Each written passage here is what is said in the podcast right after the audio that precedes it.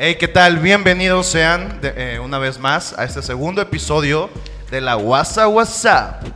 Eh, este es un podcast bilingüe en donde mi amigo Tony Texas Hey, how y'all doing out there? y yo, Fer Aranza, les contaremos historias llenas de misterio, adrenalina, tequila y bourbon mientras echamos la guasa entre compas para hacerlos pasar a ustedes, nuestros escuchas, un buen rato de humor. En este episodio de hoy vamos a dejar que Tony Texas, el buen Tony Texas, nos cuente una historia de por allá de sus tierras. Entonces, sin más que agregar, voy a dejar que Tony tome el control del micrófono y nos cuente esta historia. Go ahead, Tony. All right, we're going to start off with a tale that some people know and some may not. An event that happened 28 years ago in Waco, Texas, a religious factor called the Branch Davidian had a large compound outside the city of Waco. The federal government believed 28 years ago that they had stockpiled mass amounts of automatic rifles, handguns, explosives, and ammunition. which pretty much impended on federal laws considering ATF and other government agencies. Hey, hey, Tony, so you're telling me there's uh, this uh, religious factor with a large compound and, Faction. uh, sorry, faction. Okay. They are holding uh, automatic, automatic uh, rifles, weapons, and explosives. Well, yeah, I mean, they were the Branch Davidian. Uh, basically, they were a religious uh, faction uh, that believed that the Bible was basically word for word, and that the the book of Revolution was appending. Um, and then we'll get to that here later. But no, just to give a little brief statement on the leader himself, you know, David Koresh was a very intelligent man for being dyslexic and having uh, learning issues. Oh, Yeah, he was dyslexic, bro. okay. so, is he like the leader from the? He was the leader of the. At the time of the at the time of the raid, he was he was the dedicated all top leader. So you're telling me, in the states, a religious faction holding rifle, automatic rifles, weapons, and they got involved in a fight? That doesn't sound some, like something that happened in America, bro. Oh, it, it, it, it, it fucking it happened, bro. Uh, it happened in Waco, Texas. Uh, actually, it went down in uh, April of '93. Uh, the standoff was for 51 days. That's over almost two months that they had the standoff. So it didn't just pop off. You know what I'm saying? Right. It, it, it took some time, and I believe out of frustration and uh, mismanagement and miscommand of the federal agents that were on site, and the anger that they felt once they um, acquired losses on their side, being the federal government, they Okay. believe that they're not supposed to go in there and get hurt. you know, not even be a boo boo. Okay, let me tell, let me translate this real Go quick. for it, go for it. Let people. everybody know out there, man. Yeah, ok. Eh, bueno, Tony nos está contando la historia eh, que esto pasó hace más de 20 años, allá en Waco, Texas. Eh, es una historia que involucra a una facción religiosa, la cual tenía un gran, eh, un gran como sitio de instalaciones y donde albergaban rifles automáticos, eh, vaya, demasiados este, armas, explosivos y tuvieron un encuentro fatal con agentes de- del orden allá en Estados Unidos. No suena para nada como una historia americana, digo, casi nada. No. Notes el sarcasmo. Sarcasmo. Pero bueno. yeah. Okay, Tony, go ahead. So, uh, back to where I was saying, just giving a little brief description for those folks out there that don't know who the Branch Davidians are or David Koresh himself. Basically, like I said, he was the leader of the Branch Davidians uh, back in, what I say, 93? It's been so long. Wait, one one question. Where did they took the name Davidians? The Branch Davidians? Uh huh. Like they took it from the from the, the King the- uh, David. King David, right. Okay, okay. Davidians, meaning Okay. from David. Ok, eh, el nombre de los davinianos viene literalmente tomado de la Biblia y pues quiere decir que de, de cierta forma son como eh, elegidos en la palabra del rey David.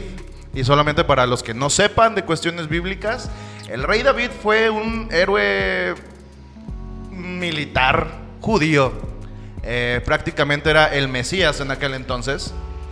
Um, just to let you know, uh, I'm just making a Yeah, I know. a I got. I'm following you. The King David was a military uh, like leader from the Jews. Yeah. Basically, that was the, the, the like one of the messiahs they had, and because they have Jewish had had several uh, messiahs, and King David was one of them, and well, he was one of the best uh, military military leaders back in that time. Right. They, I mean, they they they helped the Jewish to survive until well, you know, back in that time when they were fighting with other uh, with other nations, and so I I I can understand where do they take that from, you know, You're, uh, you're just speaking about the name. military. Well, because weapons, their their their their whole their whole their whole devotion was to Uh-huh. the Old Testament. okay. So They were soldiers They of the were Lord. they were basically, and also you know they were living in Waco, Texas. I mean, ¿Qué- qué- Cuéntanos qué, qué onda Hey, con Waco. just- I'm just saying. Uh, Okay, tell me something about Waco. Well, ba- basically, Waco. It's not that serious, but um, it's Texas. I mean, you you can. I mean, being a religious cult, they got all their weapons without paying taxes. But that's Oh, okay. so yeah. So there was just there was a whole bunch of situations. But what I want to get to, my whole focus of this this episode is to talk about the raid raid on Okay. the Branch Davidian compound back in April in 1993. 1993. All right. So let's get back on that. Okay. Um, the fact is, is we're gonna go ahead and, and talk about it. The siege itself lasted for 51 days. 75 people were murdered, Wow. or died, or killed, or however you want to describe the tragedy.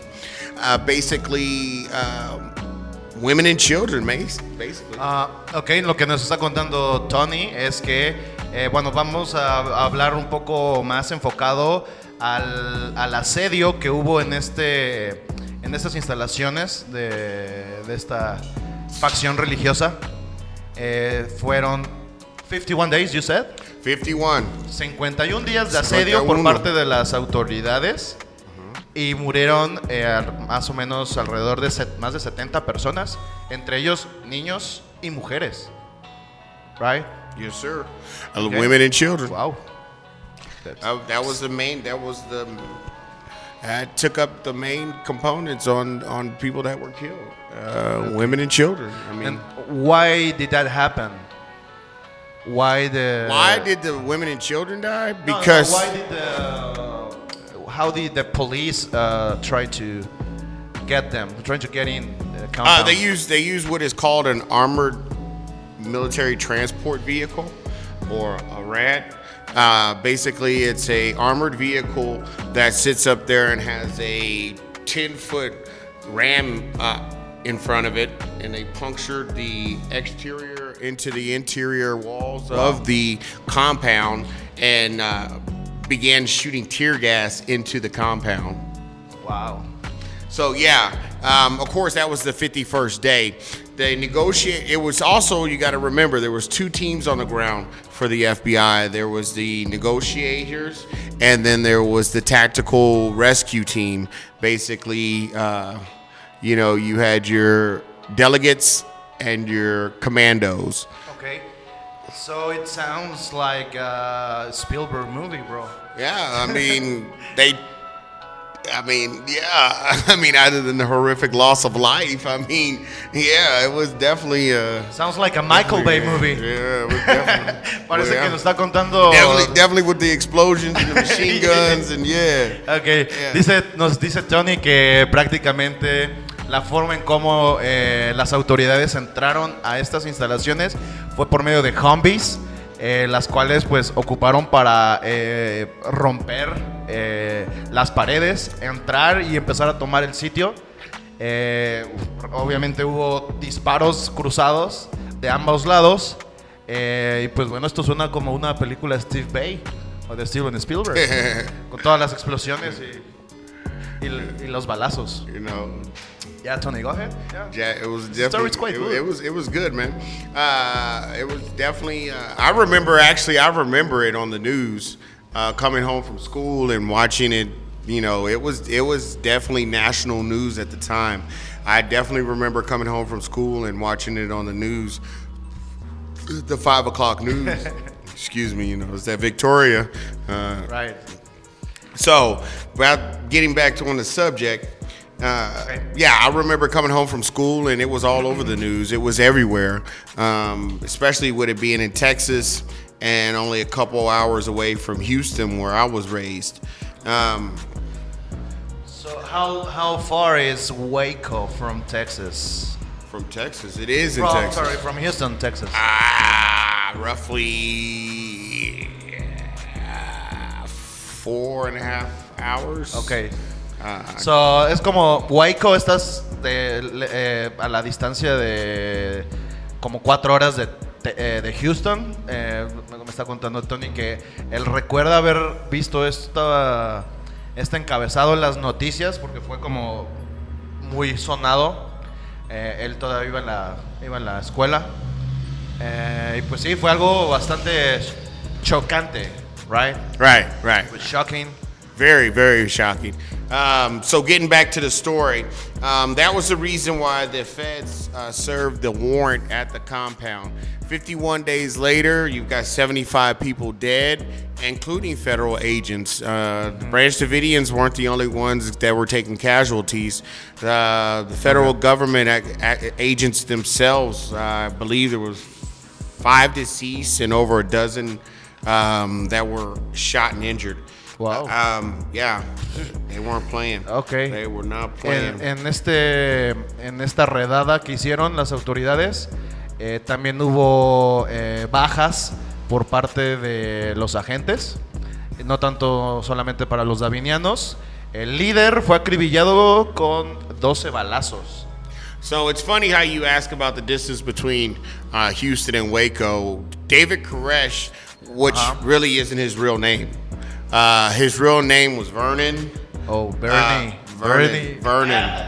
Yeah. Ok. So, yeah, What a- what a- Uh, what a- Vernon Howell was his was his real name. Okay. Uh, he turned his name to David Koresh because um, he said it was, the first name was life and the last name was death. So. David Koresh. Uh, don't get me wrong, I don't know too many Bernies, but the one that I know, No, it's always Vernon. Vernon, I know. Vernon. hey, That's even worse. Yeah, than like, Bernie. uh, I know a couple Bernies. Hell, they made a movie called Weekend at Bernie's. So you Bernies I know, all the yeah. Bernies I know are grumpy motherfuckers. Fuck yeah. You'd be grumpy too if you were named Bernie. I have been so what hard the to fuck? them.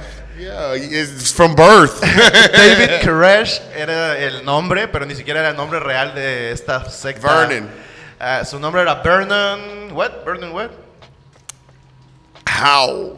Ok, Howe. How? Y le decían Bernie.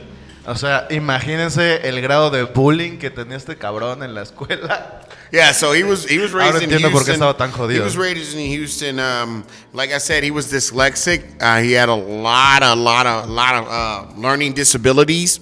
Okay. And but the fact that he could recite scriptures from the Bible Was a page for page. A Being dyslexic and having learning ability, disabilities, knowing the scriptures, Bibles repeatedly by memory for, for word, word for word is incredible. Ok, eh, este chico, este tipo, perdón, Bernie Howe, eh, creció con problemas de eh, para aprender, tenía problemas para aprender, también tenía dislexia, pero lo increíble de todo es que con esas dificultades él era capaz de recitar y transcribir eh, versículos completos de la Biblia al pie de la letra. O sea, pues prácticamente eh, pues, era como para él una especie de don. It was like Yeah. a gift. Yeah, Right. yeah, yeah, Yeah. Totally, totally, totally. So back to the origin of the, the origin story. You know what I'm saying? We're not doing Uh-huh. Wolverine here. We're doing we're doing the origin of David Koresh. Okay. Anyway, so he didn't get he didn't get a you know he didn't get kidnapped by the U.S. military and gave titanium skeleton and all that good stuff, but his origin story is crazy. When his uh, when he was 22 years old, he joined the Branch Davidians. Uh, Lois Roden was the leader at the time of his uh, induction to induction to the cult because it was a cult. I mean, Yeah, yeah. They're, they're, they they use terror, scare tactics and terror tactics and Lois and- Rotten. Right. Ro- Okay. L- Lo- yeah. Lois. Yeah. So Lois, yeah, she was Lois she was a, she was she was the leader at the time when he was 22 when he so when she Yeah, yeah. Just let me make a quick uh, parenthesis here.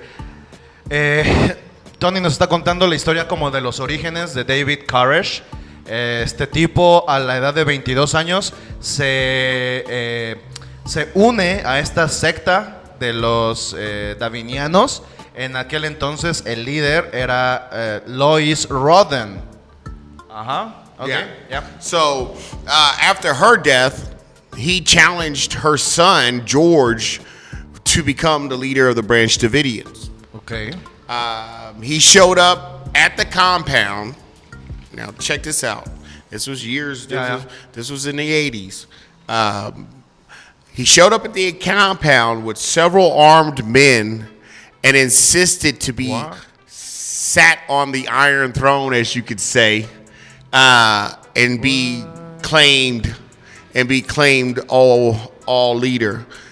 And George was they actually literally shot him uh, several times, and then they were tried. Now get this: they were tried for attempted murder, What the tried hell? for attempted murder, and acquitted, stating that their lawyer's main factor was uh, there was more shots in the tree than in George, meaning that they were they were shoot they were aiming at the tree, not him. He was shot by another Davidian in his back.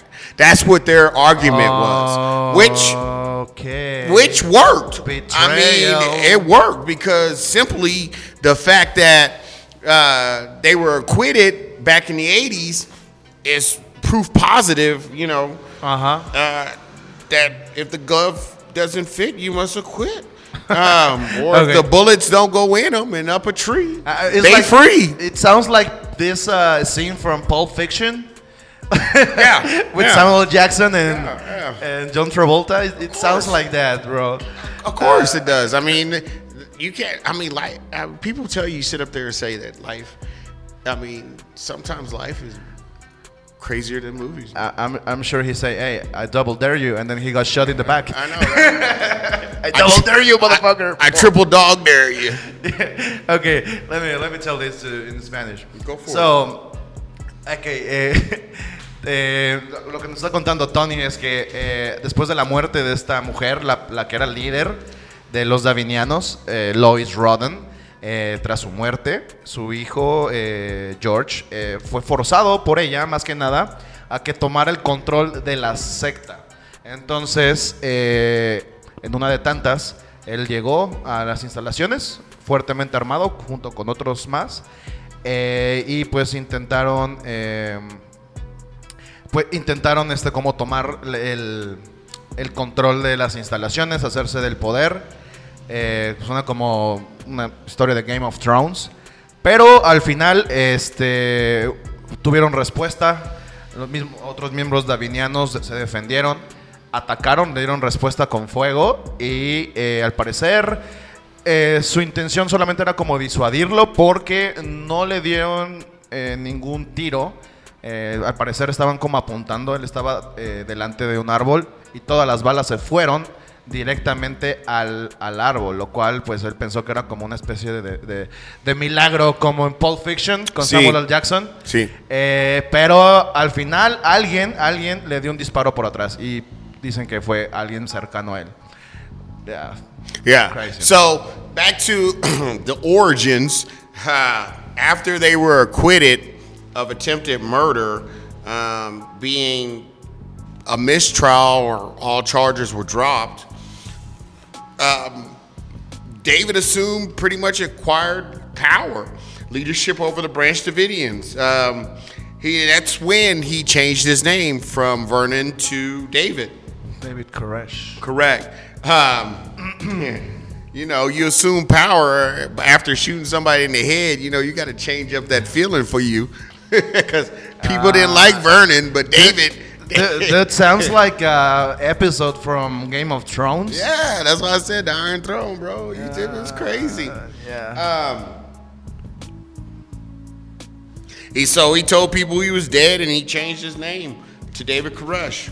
Ok. Ah, bueno, ya, perdón o por omitir esta parte, se me fue un poquito. Eh, lo que me está contando eh, Tony es que David Koresh fue el que le disparó por la espalda a George, el hijo de esta Lois Rodden. Y pues bueno, prácticamente después de su muerte tomó el, el control, empezó a hacer cambios en la, en la forma en cómo se distribuía el poder dentro de la rama de la secta. Y cambió su nombre de Vernon a David Koresh. Prácticamente fue como si él hubiera muerto y resucitado en otro, en otro hombre. Ajá. Yeah, man. Go ahead. This, this story is quite impressive. It, it, it, it, it is, and they're still, and they, it is, and they're still uh, the Branch Davidians to this day at the at that They, compound. they still exist? yeah, they still exist. Yeah, they still exist to this day. Um, of course, David Koresh ain't involved, but because he he died he died along the rest. Um, Everybody at the at the raid, but yeah, um, you can still you can still find members of the uh, Branch crazy, Davidians. bro. Yeah. Um, What? so, you know, basically he believed that he was the Messiah reborn, but in truly in his heart, he really didn't believe he was the Messiah.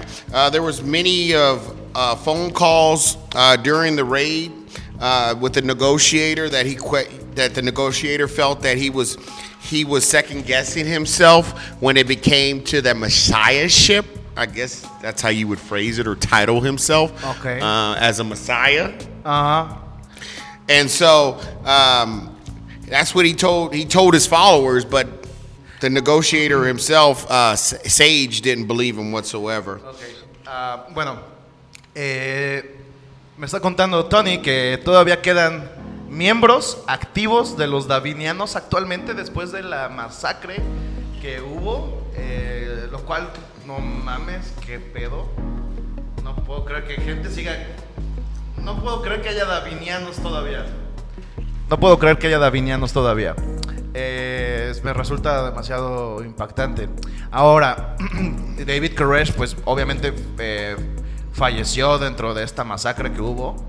Eh, pero bueno, dicen que la razón por la cual estalló todo fue posiblemente a problemas eh, con el negociador y eh, David Koresh contestándole las llamadas para poder ingresar y haciéndose, pues él ya, ya era prácticamente el Mesías y le respondía como el Mesías. Entonces, eso pudo haber producido, puedo ver este, llevado a que las negociaciones como que cesaran, ¿no?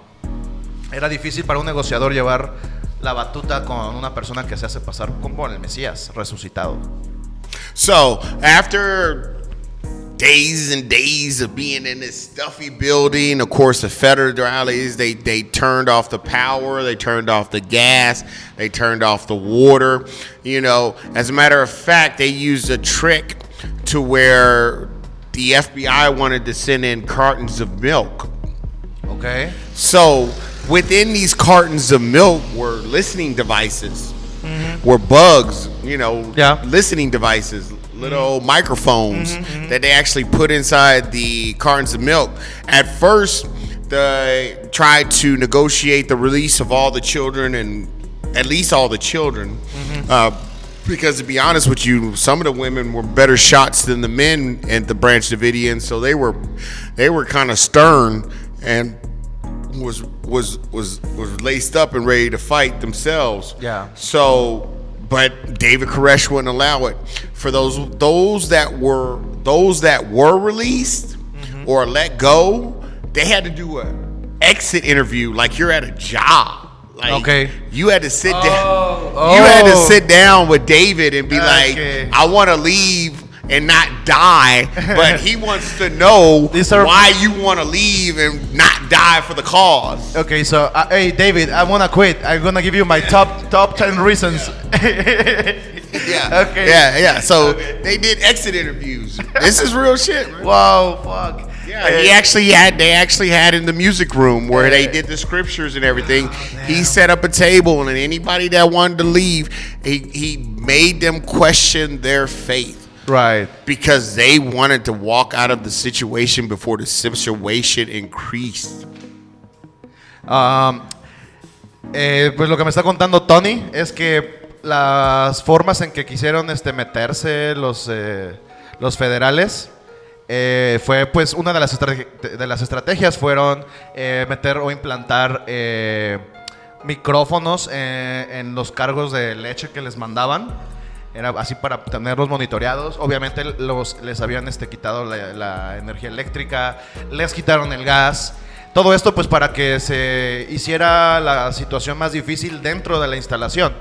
Eh, muchos, eh, al, bueno, al principio lo que querían las autoridades era traer a los niños, eh, rescatar Sí. a los niños, eh, pero prácticamente eh, David Koresh les hacía creer ah, o les hacía pues como poner en, en- en lucha su fe eh, y tenían que hacer como en una entrevista para ver si podían salir y era como de, oye David, eh, yo quiero vivir, tengo que hablar contigo para que me dejes salir. Así era el nivel de, de control que tenía este líder con sus, eh, con sus seguidores. Yeah. Oh, man. So man, it was it was it was it was real awe inspiring. Um, so the main reason why the feds wanted to get this over and done with is because they didn't want another mass suicide. They didn't want another mass suicide on their hands. So David Koresh uh, constantly repeated to the investigators and negotiators that he was not planning a mass suicide. Um, unfortunately, through the listening devices that the federal government had smuggled in, even though the, the uh, Branch Davidians didn't even want the milk, they still sent it in. So they they were able to listen inside the compound as things unraveled within. So basically, in order to get the go ahead on the raid, the the men on the ground actually lied lied to the attorney general at the time, Janet Reno, that the fact that the children were being abused inside the building.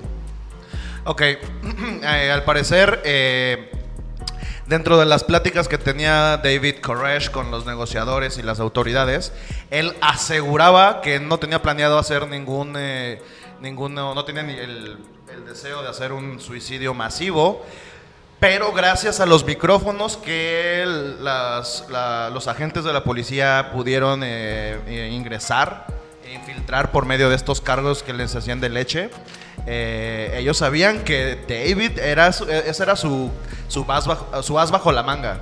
Era literalmente hacer un suicidio masivo y por lo tanto pues no le creían nada. Ya no creían en nada de lo que él les comentaba en- dentro de las negociaciones. Ah, but it's another one of those sad, sad tales that you hear around the world of men with power and, and, and stupidity mixed. But it's funny because a lot of the Branch Davidians were intelligent. Uh, many of them had degrees. Some had doctorates. Uh, some some of the people in the main circle were attorneys. So it wasn't like they were sheep. yeah, yeah. following a madman. Yeah, they were they they were intellectuals. I mean, so it's one of those things where you know, uh, God over everything.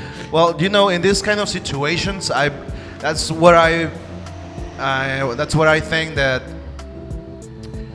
a title doesn't make you intelligent, bro. Nah, Not at all. uh, nah. I mean, Not life intelligent. It's like, dude, this guy is controlling you. Yeah, common sense, bro. Like, wake the fuck up. Yeah, it's like, yeah, I have a, a title or I have a degree, a PhD on um, physics, but hell, I, I I'm a fucking. I can't make uh, macaroni and cheese. I, I believe in uh, Heaven's Gate, you know, like uh, Okay. Yeah, that's that's one of the things that they didn't want to occur. Anyway, back to the subject, man.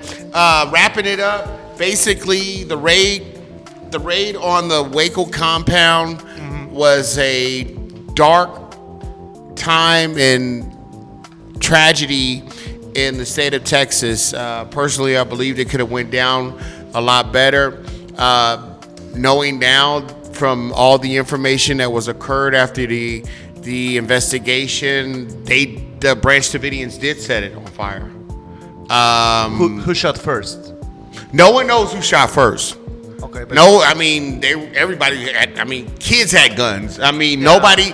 Nobody know. I mean, as young as thirteen had rifle AR-15. Wow. So yeah. So there, there's no telling who shot first. Okay. But what what is known is is that the Branch Davidians did set the fire when they were breached by the rate by the Wow. tactical team. Wow, wow. So they did set the fires because it was de- it was recorded from the devices in the milk cartons. You know, dig it in the crates. Um, for those out there that know what that means, dig it in the crates. Uh, there was microphones in the milk cartons Okay.